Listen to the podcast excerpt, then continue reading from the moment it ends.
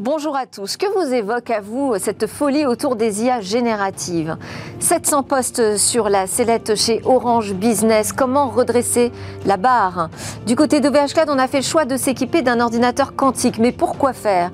Toutes ces questions, nous les débattrons aujourd'hui dans le débrief avec mes commentateurs qui sont déjà installés avec moi en plateau. Et puis on terminera cette édition avec notre chronique Où va le web? Mais d'abord, je propose un focus sur ces innovations qui nous permettront demain de mieux protéger nos océans.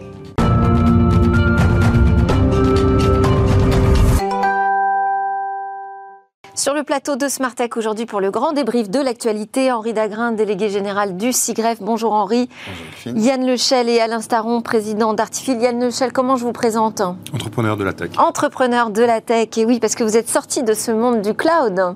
Mais jamais très loin. Mais pas très loin, donc c'est très bien parce que vous allez partager votre expertise avec nous sur tous ces sujets qu'on va débattre aujourd'hui ensemble en plateau. Je propose qu'on écoute euh, d'abord euh, notre invité à distance, Romain Cierlet. On va parler de ces innovations technologies qui vont nous permettre de mieux s'occuper de nos océans qui en ont bien besoin, euh, avec quelques découvertes euh, à l'occasion de la Monaco Ocean Week. Bonjour Romain. Bonjour. Vous êtes le directeur exécutif de la Fondation Prince Albert II de Monaco. Alors je précise, organisation internationale à but non lucratif, créée par le Prince Albert II de Monaco en 2006 et euh, qui s'engage à protéger et faire progresser la santé planétaire et promouvoir ces innovations qui peuvent accélérer le changement. Alors, à l'occasion de, cette semaine de l'océan, il y avait aussi la journée mondiale de l'eau cette semaine, euh, on a pu découvrir quelques technologies intéressantes. De là à parler de euh, technosolutionnisme, je ne sais pas, à moins que ce soit l'état d'esprit dans lequel vous êtes à l'occasion de cette semaine.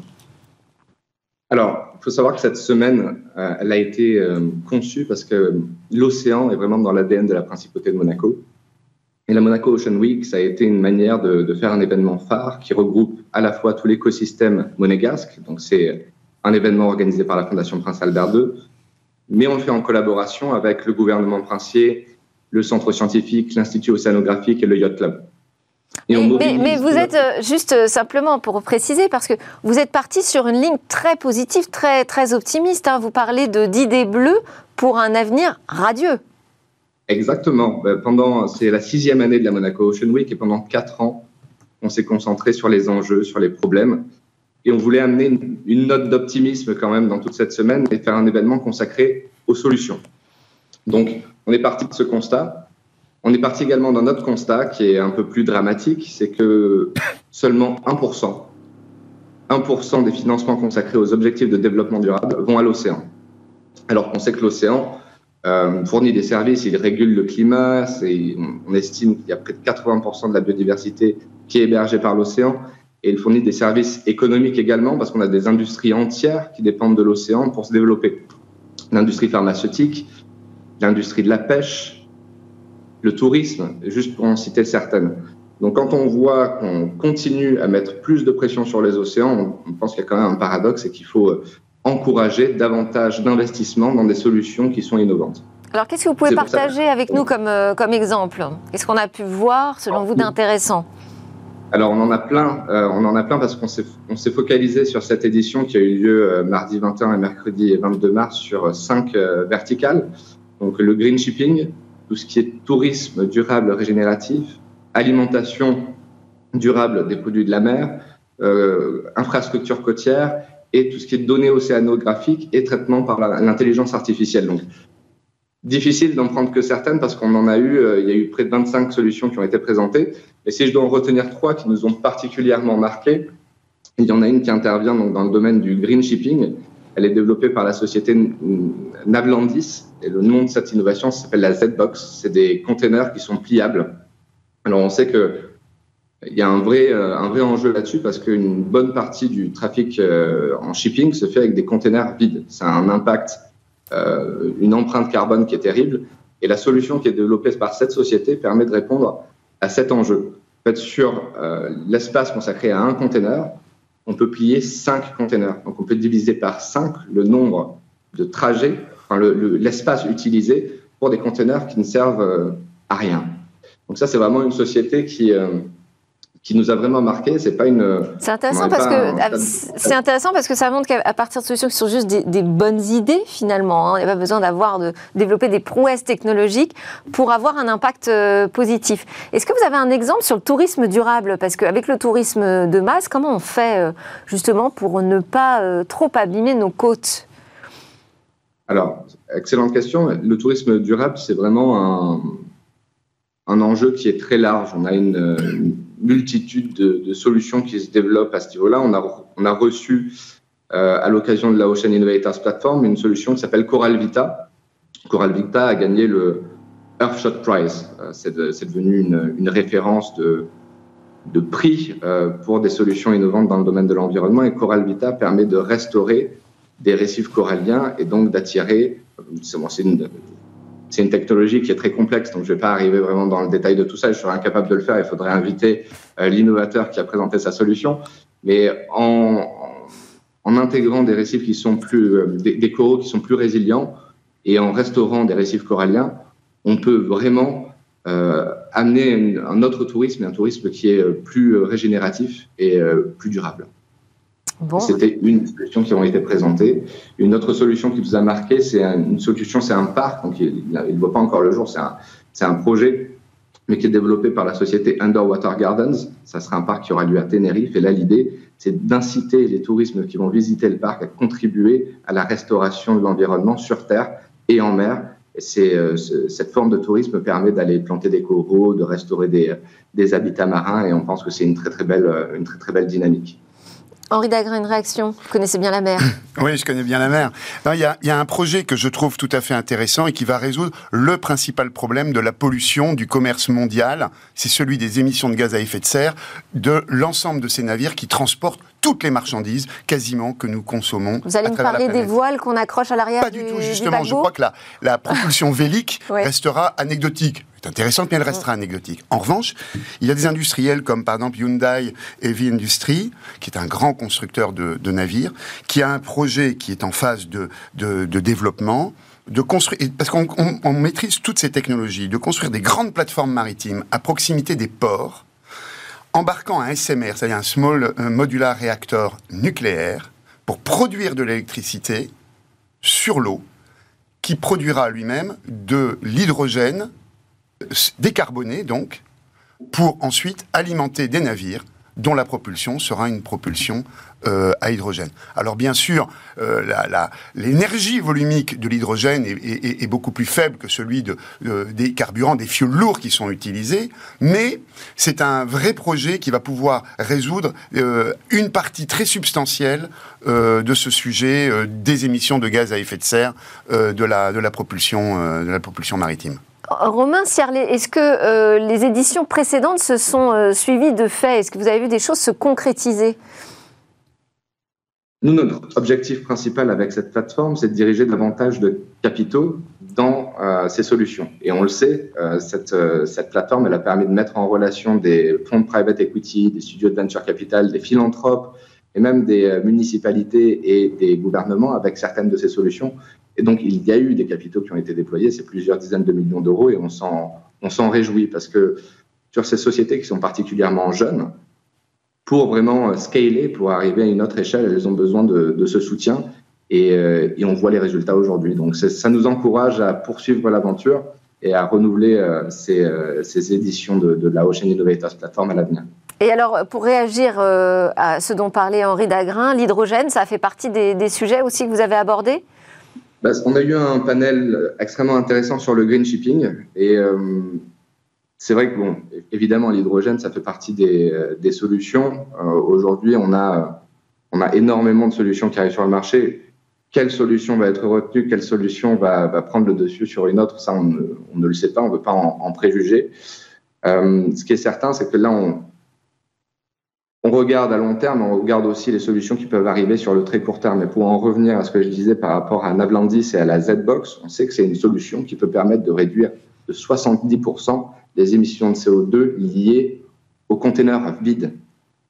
Et ça, c'est une solution qui existe aujourd'hui et qui est à portée de main. Donc, nous, notre intérêt là-dedans, c'est d'en faire la promotion et d'inciter, d'engager, de, de sensibiliser un maximum les industries sur les solutions qui existent parce que beaucoup d'industries ne sont pas nécessairement informées au courant. Et eh ben là, vous avez une occasion euh, de plus en en parlant avec nous euh, dans Smart Tech sur la chaîne Bismart. Merci beaucoup, Romain Serlet de la Fondation Prince Albert II de Monaco. À suivre dans Smart Tech, c'est le débrief de l'actu.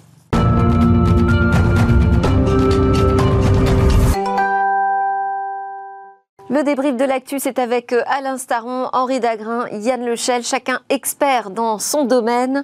Merci beaucoup à tous les trois. Je propose qu'on démarre tout de suite avec euh, ce sujet autour des IA génératives. Cette folie, là, cet euh, emballement, il vous évoque quoi? Qui veut commencer? Henri Oui, bon, alors, je pense qu'il y, y, a quand même une chose qu'il faut, deux choses qu'il faut voir, c'est euh, on n'est quand même pas dans une révolution aujourd'hui, parce que euh, cette, cette dynamique hein, qui est aujourd'hui extrêmement visible, ça fait longtemps qu'elle est engagée, et ça fait longtemps que l'on sait que l'on aura des outils, et, qu'il y a déjà des outils. Dans tous les outils qu'on utilise aujourd'hui, il y a de l'intelligence artificielle euh, qui permet d'améliorer substantiellement l'usage des produits. Mais là, là, il y a eu quand même ce qui s'est passé, un petit emballement. On a, on a c'est un emballement médiatique public. ChatGPT qui a permis à tout le monde de voir à quoi ça ressemblait, euh, qu'est-ce qu'on pouvait en faire, comment on pouvait jouer avec. Euh, bon, on y reviendra, mais sans forcément avoir l'occasion de se poser les bonnes questions. Il y a le savoir-faire et le faire savoir. Et c'est surtout sur le faire savoir qu'OpenAI a été particulièrement bon. Google a dû réagir dans la précipitation. C'est rare quand même de voir Google obligé de présenter un produit alors qu'il n'était pas du tout prêt à le faire avec son euh, Bard et qu'il a décidé là aussi de le mettre entre les mains du public. Alors pour l'instant, juste aux États-Unis euh, et au Royaume-Uni, mais quand même, on a un accès public sur une version test on a euh, Zuckerberg, Mark Zuckerberg, qui nous a vendu le nouveau nom de son groupe, Meta, Metaverse. D'un seul coup, il nous dit Oui, mais alors en vrai, la priorité là d'investissement, c'est sur l'intelligence artificielle. Il y a un revirement total. Pour moi, il n'y a aucun doute. Ces grands acteurs, les big tech, vont toutes savoir s'équiper de ce genre de technologie. En réalité, la technologie est public. Hein. Les papiers ont été publiés, les scientifiques s'en sont emparés. Euh, ce n'est qu'une question de puissance de calcul. Mais ce qui me préoccupe, c'est la chose suivante, en tout cas deux effets euh, qui sont des effets peut-être euh, positifs pour les humains. C'est que la création de contenu, notamment de contenu textuel, risque d'être dévalorisée parce que ce sont ces outils qui vont nous permettre d'en créer à profusion. Donc nous allons être complètement submergés de contenu. Déjà, on est dans, dans une époque qui est post-vérité, en quelque sorte, dans la, mesure où les réseaux sociaux avec leurs algorithmes arrivent à influencer les masses avec des informations qui ne sont pas nécessairement vraies. Dites-moi, Yann, où est la bonne nouvelle là, dans tout ça C'est une bonne nouvelle pour moi parce que si l'on considère que cette information n'a plus de valeur, en tout cas l'information écrite, transcrite sur Internet, alors ce sont les relations humaines qui vont devoir se renforcer dans le réel. Donc ça, c'est peut-être la bonne nouvelle. Pour euh, l'analyse, en tout cas technique, il me semble que Google, évidemment, travaillait sur ce sujet, a été pris de court peut-être, va rattraper euh, l'état de l'art, va intégrer ces technologies dans les moteurs de recherche. Et ce qui m'intéresse, en tout cas en ce moment, c'est cette notion de d'entropie, c'est-à-dire ce collectif d'informations qui à la fois crée un corpus linguistique, qui alimente les modèles de, euh, de LLM, et d'autre part, la restitution dans les moteurs de recherche. Le risque, c'est que l'on utilise ces systèmes pour créer du contenu qui va alimenter les moteurs, et ce contenu va restituer du contenu. Donc on risque d'appauvrir. Parce qu'on n'est plus dans la même logique euh, d'un moteur de recherche. Là, on est vraiment sur de la génération de contenu à partir de l'existant. Oui, mais ce contenu va être utilisé pour créer du SEO, d'optimisation search. Ah oui, alors ça, pour les entreprises qui cherchaient à, faire de la production de contenu, à remonter dans les moteurs, c'est une aubaine. Mais pour combien de temps? Parce que tout le monde va avoir la même chose. Tout ça va s'effondrer, tout ça va se, va se lisser, et tout le monde, in fine, aura les mêmes contenus. Régression vers la médiocrité, possiblement. Oui, ça, c'est fort probable. Alain Oui, c'est. En fait. OpenAI a fait le bon pari au bon moment, ce que n'a pas fait Google pour des raisons d'ADN. Enfin, c'est écrit qu'il ne pouvait pas le faire. Alors on peut espérer qu'il rattrape, on peut imaginer qu'il rattrape, j'en suis pas sûr du tout. Il y a des cycles dans la vie. Euh, à un moment, il y a des boîtes qui gagnent, et après, elles ne gagnent plus. Donc, euh, moi, je ne mettrai pas beaucoup de paris sur le fait que Google euh, survive à ça dans, au long terme. Donc, OpenAI a été le premier à aller plus vite. Microsoft a fait un excellent choix de, miser sur OpenAI. Maintenant, et donc, tout le monde doit y aller. Enfin, qu'Adobe AI, c'est normal. Adobe, donc, a, dévoilé sa Firefly, sa, son IA générative aussi. Parce que vous créez des images. Bah, si vous avez une IA qui vous aide à les créer, ça va aller beaucoup plus vite. Et donc, ça, c'est très bien. Donc, on est dans la phase où on optimise le travail fait par les humains. Et le progrès fait ça depuis quelques millions d'années. Le premier outil, c'est il y a 3 millions d'années. Donc on fait juste toujours la même chose. Le risque, c'est qu'effectivement, ça déforme la manière dont on interagit tous, parce que le travail déforme tout. Enfin, ça fait la pollution, ça fait tout ce qu'on veut. Maintenant, on vit avec ça depuis 3 millions d'années. À chaque fois, on prend des risques qui sont toujours plus grands. Pourquoi? Parce que c'est toujours plus rapide. Donc, on a toujours moins de temps pour, pour s'habituer. Et là, évidemment, il y a une vraie question sur euh, comment on va faire pour dépasser l'inondation par des contenus qui ne sont pas des contenus humains. c'est ça qui est préoccupant, c'est que quand même on a cette, cet emballement, cette précipitation sur euh, ces technologies, mais tout ça sans contrôle, sans garde-fou, sans limite. Alors on a même euh, les, les, les, créateurs d'OpenAI qui nous disent mais nous on aimerait bien avoir des règles éthiques. Hein. Oui, mais enfin en attendant, ils continuent d'avancer. Euh, mais c'est normal parce que vous ne pouvez, pas écrire des règles éthiques sur deux qui n'existent pas. Il faut que ça existe. Le patron de Thales. Il y a certains domaines où on attend d'avoir des régulations pour s'autoriser à faire des choses. Jamais. Bah, patron de euh, dit moi je fais des robots les sujets de bioéthique, par exemple, ont freiné quand même euh, les, accélérations des la progrès. Voiture autonome, on commence par faire des voitures autonomes. Après, on dit c'est quoi les règles pour pas écraser. Non, pareil. On n'autorise pas une voiture autonome à rouler comme ça n'importe comment. On commence par les faire. Le, danger supplémentaire ici, c'est que la base de langage de Facebook, elle a fuité. Mm. Donc n'importe qui peut s'en occuper. Alors là, la génération de contenu pervers dans des mains perverses, il n'y a, a, plus de limite. Hein. Qu'est-ce qui a gagné à la clé dans cette euh, bataille des, IA génératives? Parce que là, pour l'instant, dans la course, on ne trouve encore une fois que des GAFAM. On trouve toujours les mêmes euh, big tech. Hein. Euh, qu'est-ce qu'elles ont à gagner là, à la clé dans cette course? Entre elles? Ouais. ah bah, C'est d'améliorer la productivité de leurs clients, et notamment Microsoft. Et, et, changer l'expérience utilisateur. Passer, passer du search au prompt oui, oui, c'est un changement de paradigme. mais le marché, c'est quoi C'est pour améliorer, c'est pour améliorer la productivité. Pour Microsoft, c'est l'amélioration de la productivité. Le marché, c'est quoi De ses clients. Les services aux entreprises, le cloud. Moi, je dirais qu'au niveau macro, euh, les États ont à gagner, en l'occurrence les États-Unis, à nouveau, parce que ce sont eux qui sont les concentrateurs. Donc, d'une part, si on parle de modèle linguistique, il y a peut-être même un sujet de soft power culturel qui, d'ailleurs, se retrouve dans la génération de textes qui ressemble euh, presque formellement, même en français, à une, une, espèce de démonstration autoritaire de savoir, qui est souvent faux, mais euh, qui peut voilà, qui peut l'être. Euh, en tout cas, ça ressemble bien à cette manière de s'exprimer à l'américaine, qui est très, très punchy, hein, qui, qui se retrouve dans le texte. Donc il y a cet aspect-là, et puis évidemment, l'aspect captation de valeur économique encore une fois. C'est-à-dire que l'Europe va devenir utilisatrice de ces outils, euh, faute d'avoir réussi à créer le modèle économique enfin, vraiment. Dans la mesure où ça remplace des tâches humaines, si ce remplacement des tâches humaines qui sont mondiales est fait par des technologies américaines, ça veut dire que la valeur va du monde entier vers l'Amérique. Mmh. Une fois. donc, à nouveau, bah là, on se prend un gros coup de massue quand même hein, euh, du côté euh, de l'écosystème tech européen. Où est, où est, où est l'Europe? Eh oui. Où est l'Europe Alors même que l'Europe dispose des laboratoires, dispose de, compétences avérées sur, l'ensemble de ces modèles, euh, a su réaliser euh, des, des, outils qui sont du même niveau, mais aujourd'hui c'est toujours la même chose. Le savoir-faire, euh, c'est pas le faire savoir le savoir-faire, la compétence technologique, c'est pas la capacité à, euh, à, à, prendre le marché. pas que, parce que la manière de créer d'innovation, enfin, OpenAI qui a pu lever des sommes phénoménales avant même de gagner de l'argent, OpenAI en Europe, ah.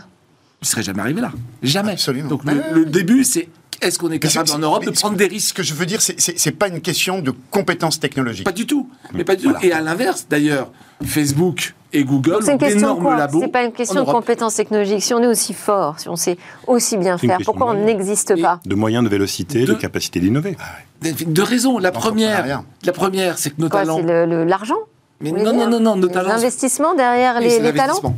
Nos talents se font embaucher par les Américains, par les GAFA, même en France. Hein, vous avez des grands labos de Facebook et de Google qui embauchent des Français, qui sont des... Moi, j'ai du mal à regretter des data scientists. Pourquoi? Bah Parce qu'à côté, il y a Facebook.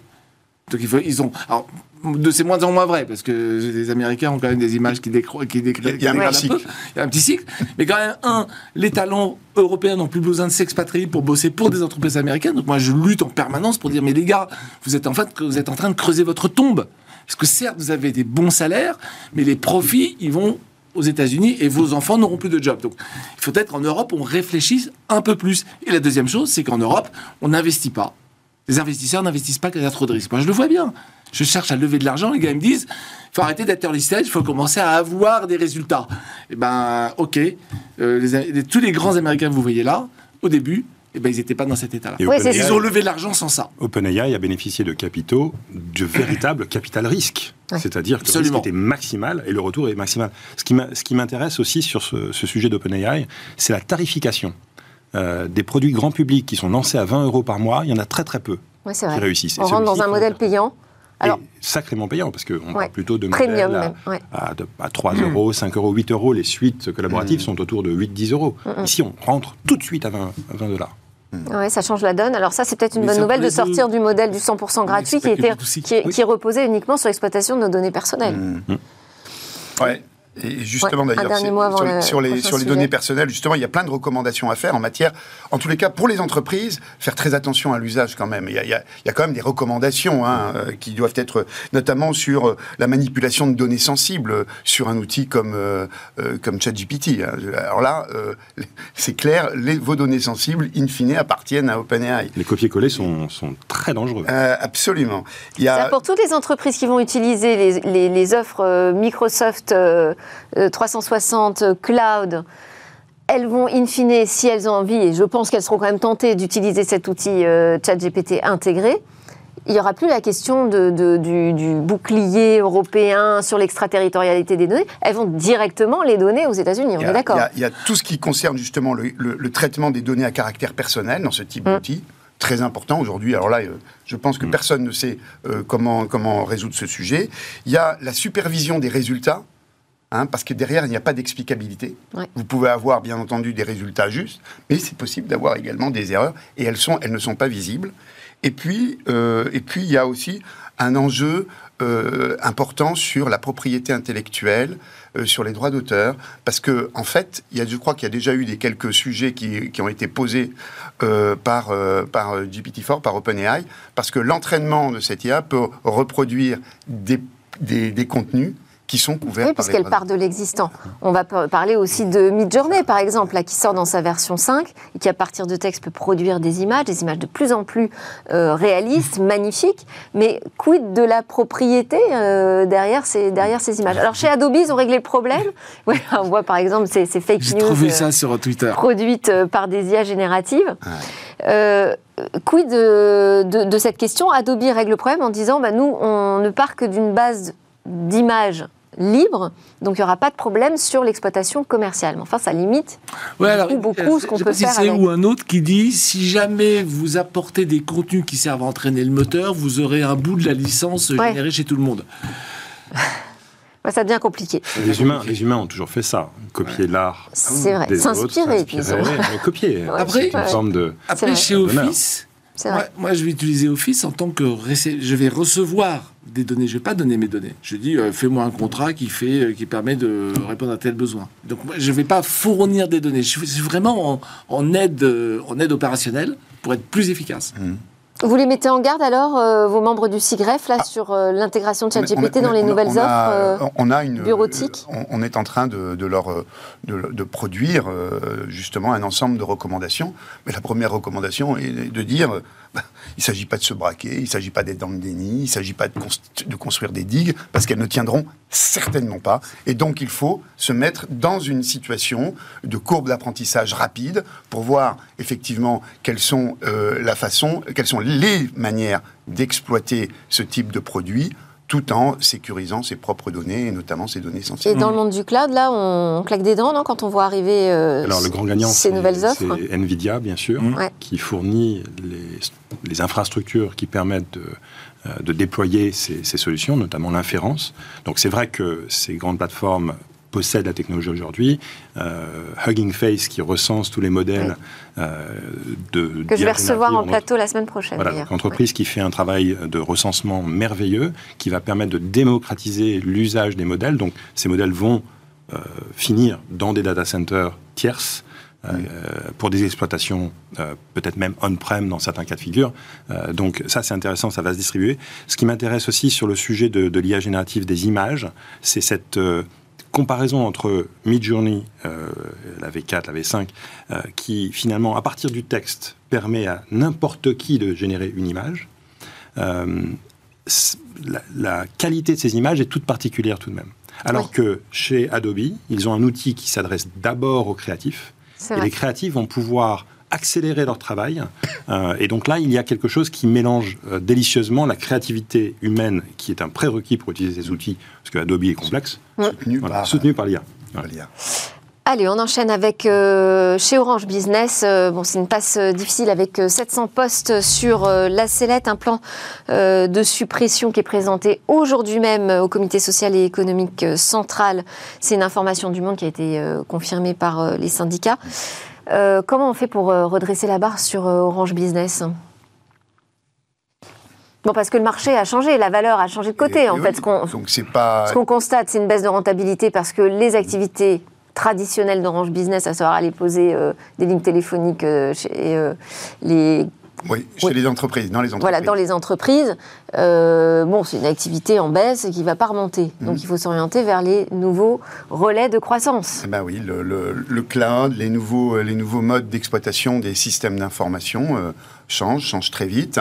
Euh, et de nombreuses en, entreprises. C'est-à-dire qu'elles n'attendent plus les, les, services que fournissent aujourd'hui Orange Business, Il faut, Henri faut qu'elles adaptent leurs compétences.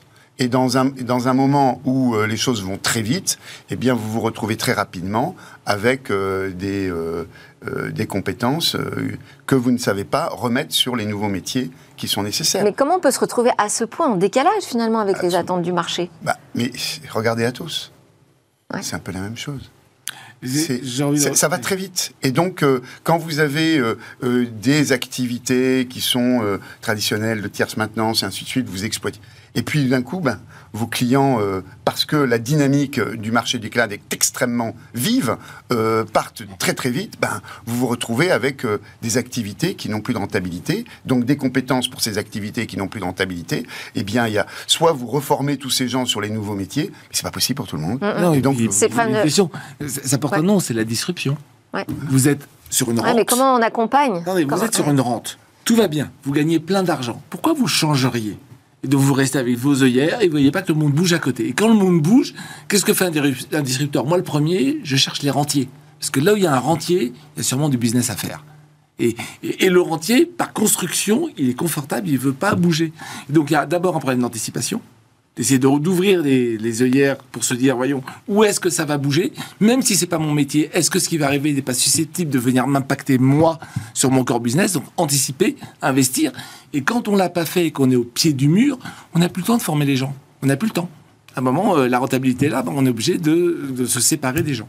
Mais là, on parle de 700 personnes. D'un point de vue de l'EBITDA, ça, ça représenterait que quelques points ouais. d'EBITDA. C'est 15% Donc, des gens, quand même. Hein. Oui, certes, mais en tout cas, d'un point de vue de la valeur. Après, il parie sur le fait que justement l'activité cloud, cyberdéfense, qui sont ouais. en pleine croissance, mmh. va permettre d'inverser la tendance. Encore une fois, c'est une rotation de talent. C'est-à-dire ouais. qu'aux États-Unis, on voit très bien que les licenciements sont massifs parce mmh. que le talent tourne très, très, très vite. Euh, ici, on a un opérateur, euh, certes français, avec euh, le droit du travail que l'on connaît. faire partir 700 personnes pour déplacer ensuite le sujet mmh. vers des technologies qui sont celles du futur, ça fait du sens. Ces personnes trouveront sans doute des emplois ailleurs, on, on l'espère pour, pour elles. Ouais et où devront se reconvertir. Et il faut surtout mettre en place, parce que ça va être le, le cas pour, pour, des, pour des milliers de salariés en France, et mettre en place les moyens mutualisés Hein, de, de, de, régénération de compétences pour ces gens-là, oui, de réemployabilité. Mais ça, ça, doit se mutualiser, ça doit se penser de manière beaucoup plus large. On a un ministère. On a, on a c'est là où il faut revoir peut-être nos politiques publiques parce que ça va très très très très et vite et accompagner c'est un sacré défi. Ouais. Européen et pas français. Ah, parce qu'on n'a pas l'échelle. Je l'ai mutualisé non. tout à fait, mais on est 60 millions de Français, quoi, 65 millions. Allez, je voulais qu'on dise quand même un mot sur d'autres sujets. OVH Cloud qui s'équipe d'un ordinateur euh, quantique. Qu'est-ce que ça change d'avoir un ordinateur quantique pour un opérateur de cloud Vous résolvez le problème de la de voyageurs de commerce. À ce stade, évidemment, c'est très, c'est très innovant. On parle de R&D et on parle d'interne. Euh, d'après ce que j'ai compris. Oui. En revanche, euh, ce que je trouve absolument merveilleux, c'est qu'on parle d'une ETI, OVH, mmh. qui achète de la technologie ultra innovante d'une start-up. Et ça, c'est l'exemple à suivre. Start-up française. Mais oui, mais c'est son métier. De même que euh, Microsoft a acheté OpenAI, OVH mm. euh, qui achète ses startups, qu'est-ce qu'il fait? Ben, Il rend disponible la puissance de calcul quantique. Alors à quoi sert la puissance de calcul quantique? Mm. Mais oui, mais attends, c'est si. Il y a des problèmes qu'on ne sait pas résoudre avec des ordinateurs classiques. Le problème du voyageur de commerce, c'est quoi le chemin le plus court pour livrer euh, toutes mes bouteilles de lait hein avec des, et, et ça, on ne sait pas le résoudre. Pardon, on sait le résoudre dans des temps qui sont très très longs c'est proportionnel au nombre de, voyageurs de commerce, c'est proportionnel au nombre de points qu'il doit desservir. En quantique, vous mettez tout en parallèle, vous faites la logique floue, enfin je résume, hein, et du coup finalement, au lieu d'avoir une itération proportionnelle au nombre de points, c'est proportionnel à la racine du nombre de points. Donc ça va deux fois plus vite. Vous prenez les, clés de cryptage, euh, les, 128 bits qui, cryptent toutes nos transactions bancaires. C'est pas, pas solvable avec des ordinateurs normaux, c'est solvable avec des ordinateurs quantiques il y a de, beaucoup de, et je le vois au niveau des adhérents du CIRF, nous avons beaucoup d'adhérents qui aujourd'hui euh, s'intéressent de manière très très euh, euh, importante au sujet du quantique et qui ont déjà des équipes qui mmh. commencent à se s'équiper avec soit des outils qui permettent de faire de la simulation quantique, qui permettent de, de travailler sur les algorithmes quantiques, de voir comment l'informatique quantique va pouvoir résoudre des problèmes aujourd'hui dans leur secteur d'activité qui ne sont pas résolus. Euh, ce sont notamment des entreprises euh, qui sont dans la, dans la recherche, par exemple, dans la recherche euh, minière, dans la recherche, dans le forage, dans l'oil and gas, dans les banques. Quand, quand cette innovation, elle sera vraiment dans les clouds publics et qu'on pourra vraiment y toucher à cette réalité, là, ce sera, ce sera vraiment intéressant. Il faudra un, temps certain. Oui, parce que, pardon, parce qu'on parle de transformation numérique aujourd'hui, ça fait tout de même 40 ans, 50 ans que l'informatique hmm. binaire existe, le quantique va devoir se déployer, il va falloir former des gens, ah, ça va être il faut, un certain temps. Il faut, faut, juste se calmer un peu parce qu'aujourd'hui l'ordinateur acheté par OVH euh, c'est 2 qubits. Pour que ça marche, il faut au moins 50. Hmm. Aujourd'hui, personne ne sait faire 50 avec stable. un stable. Voilà, euh, Google a annoncé 50, IBM a annoncé 50, mais ça dure pas assez longtemps. Et puis surtout, il faut bien avoir. oui, oui. l'informatique quantique ne va pas remplacer l'informatique traditionnelle, elle va la compléter sur des sujets que l'informatique traditionnelle ne sait pas aujourd'hui résoudre. On va enfin trouver des molécules. Vous vouliez nous parler d'IKEA et de ses drones Oui, Alors, très vite. très très vite, on disait que ChatGPT, bah, effectivement, ça change un peu de la manière, ça, nous soulage un certain nombre de tâches. Je, trouve très intéressant avec les drones autonomes, c'est que la tâche qui consiste à aller vérifier un stock, ben, plus besoin de la faire faire par un humain qui se déplace. Le drone se déplace et tous les jours de l'état du stock. C'est l'industrie, un début d'industrie 4.0, tout ça. Euh, plus 5.0, puisqu'en l'occurrence, c'est totalement autonome. Ouais. Merci beaucoup à tous les trois. Merci Yann Lechel, Alain Staron, Henri Dagrin. On se retrouve juste après la pause pour la dernière interview avant le week-end.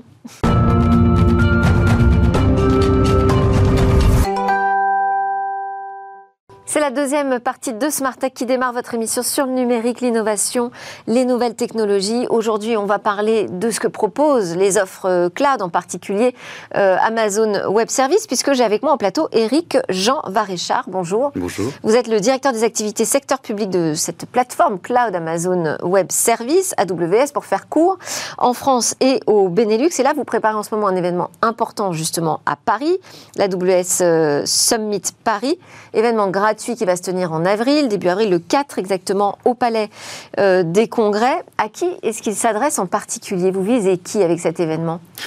Merci de me donner l'occasion déjà d'en parler. Effectivement, nous attendons plusieurs milliers de personnes euh, le 4 avril, des personnes de tous les horizons qui vont assister à plus d'une centaine de sessions euh, gratuites à cette occasion.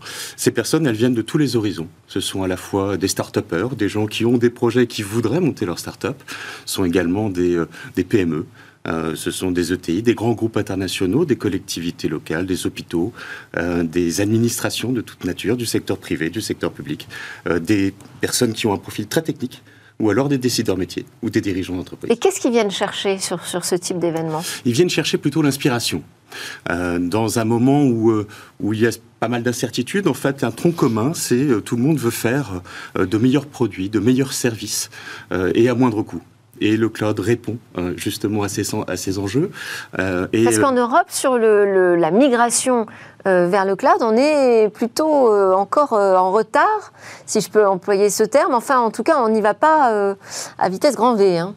Je pense que ça avance énormément, ça progresse énormément, et peut-être davantage que dans d'autres parties. Quels sont les freins, en fait, de migration vers le cloud? Premier frein, c'est les compétences. Aujourd'hui, la, la, Commission européenne, d'ailleurs, s'en est fait écho à travers la décennie numérique et ses objectifs pour 2030. L'un des premiers freins, ce sont les compétences. Et c'est aussi une journée de formation pour, pour l'ensemble de ces acteurs. Euh, donc compétences, formation. Euh, vous, vous avez aussi euh, des années d'expérience dans l'accompagnement du, secteur public.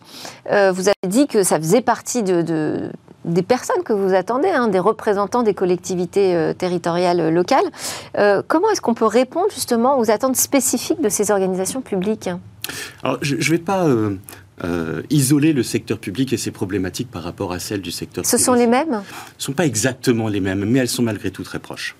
Euh, aujourd'hui, le secteur public qui a énormément progressé dans sa transformation numérique ces dernières années, vous avez pu le constater, euh, cherche à délivrer de meilleurs services publics et dans un cadre économique qui est contraint. Euh, et le cloud, euh, et le cloud AWS répond euh, à ces sujets. Il y a également un autre point, c'est la sécurité. Et il souhaite pouvoir le faire en toute sécurité. Et le cloud est un excellent moyen de pouvoir assurer davantage de sécurité, à la fois de manière proactive et de manière réactive. On a constaté récemment des cyberattaques mmh. qui ont paralysé des villes ou des hôpitaux. Euh, l'une des réponses, c'est de créer un, plan de reprise d'activité dans le cloud euh, pour, euh, pour ces administrations. Alors, on s'était rencontrés sur le, Salon des maires déjà. Qu'est-ce que vous avez entendu de leur part, justement, à ces responsables locaux vis-à-vis du, du cloud? Les compétences. Ah Ils ont besoin de davantage de compétences. Donc, euh, on assiste énormément là-dessus. Nous avons pris un engagement au niveau mondial chez AWS de euh, former plus de 29 millions de personnes d'ici 2025 au cloud. On en a déjà formé plus de 100 000 en France. Et on continue sans cesse cet effort, euh, notamment également à l'occasion de l'AWS Summit, qui est aussi, comme je l'ai dit, une journée de formation. Et comment est-ce que vous répondez aux questions sur la souveraineté? Alors, je reviendrai vous en parler dès qu'on aura l'occasion de communiquer sur, euh, sur le sujet, si vous me permettez. D'accord. Euh, ok, donc c'est un sujet en soi, en soi pour vous. Ok. La souveraineté est un sujet pour, euh, pour l'ensemble des acteurs. Non, parce que forcément, ça fait partie des interrogations, j'imagine, euh, de ces organisations. D'ailleurs, pas seulement publiques, mais aussi privées. Aujourd'hui, c'est un sujet en, France. Il y a également un espace French Tech dans, dans, votre événement.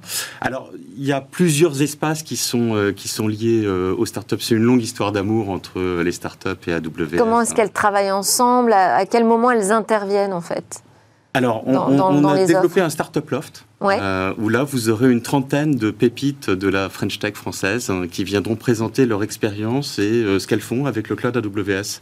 Euh, on aura des, des, acteurs comme Datadome, comme Winamax ou comme Backmarket qui viendront partager cette expérience. On aura également l'opportunité, on donnera l'opportunité à des, des, entrepreneurs qui ont des projets de, de présenter leurs projets auprès d'investisseurs pour les convaincre d'investir dans le projet. Euh, alors également ce sujet, euh, autre sujet fort, à part celui du cloud, de l'économie, des compétences, de la souveraineté, il y a évidemment l'IA générative. On a vu le succès que euh, ça a créé ce moment où Microsoft a dit qu'il allait intégrer ChatGPT dans, ses offres. Euh, comment Amazon travaille sur cette question de l'IA générative? Ça va faire partie des thèmes que vous allez aborder, j'imagine. Bien sûr, l'IA est, un thème euh, central dans, l'ensemble de ce que l'on fait actuellement et, et, ce sera également un des thèmes centraux de, de la WS Summit. Nous aurons l'occasion de partager avec une des pépites de la French Tech française qui s'appelle Hugging Face. Oui, Que, l'on reçoit en plateau lundi. Eh ben voilà, la boucle est bouclée.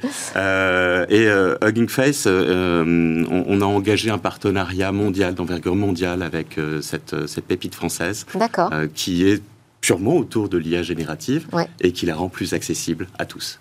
Donc on aura des démonstrations aussi au moment de ce AWS Paris Summit. Absolument.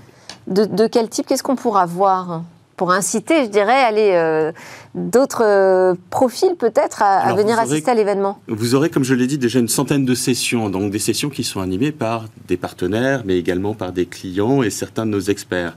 Euh, et à côté de ça, vous avez à peu près 25 ou 30 démonstrations réalisées par nos clients sur ce qu'ils ont réalisé justement.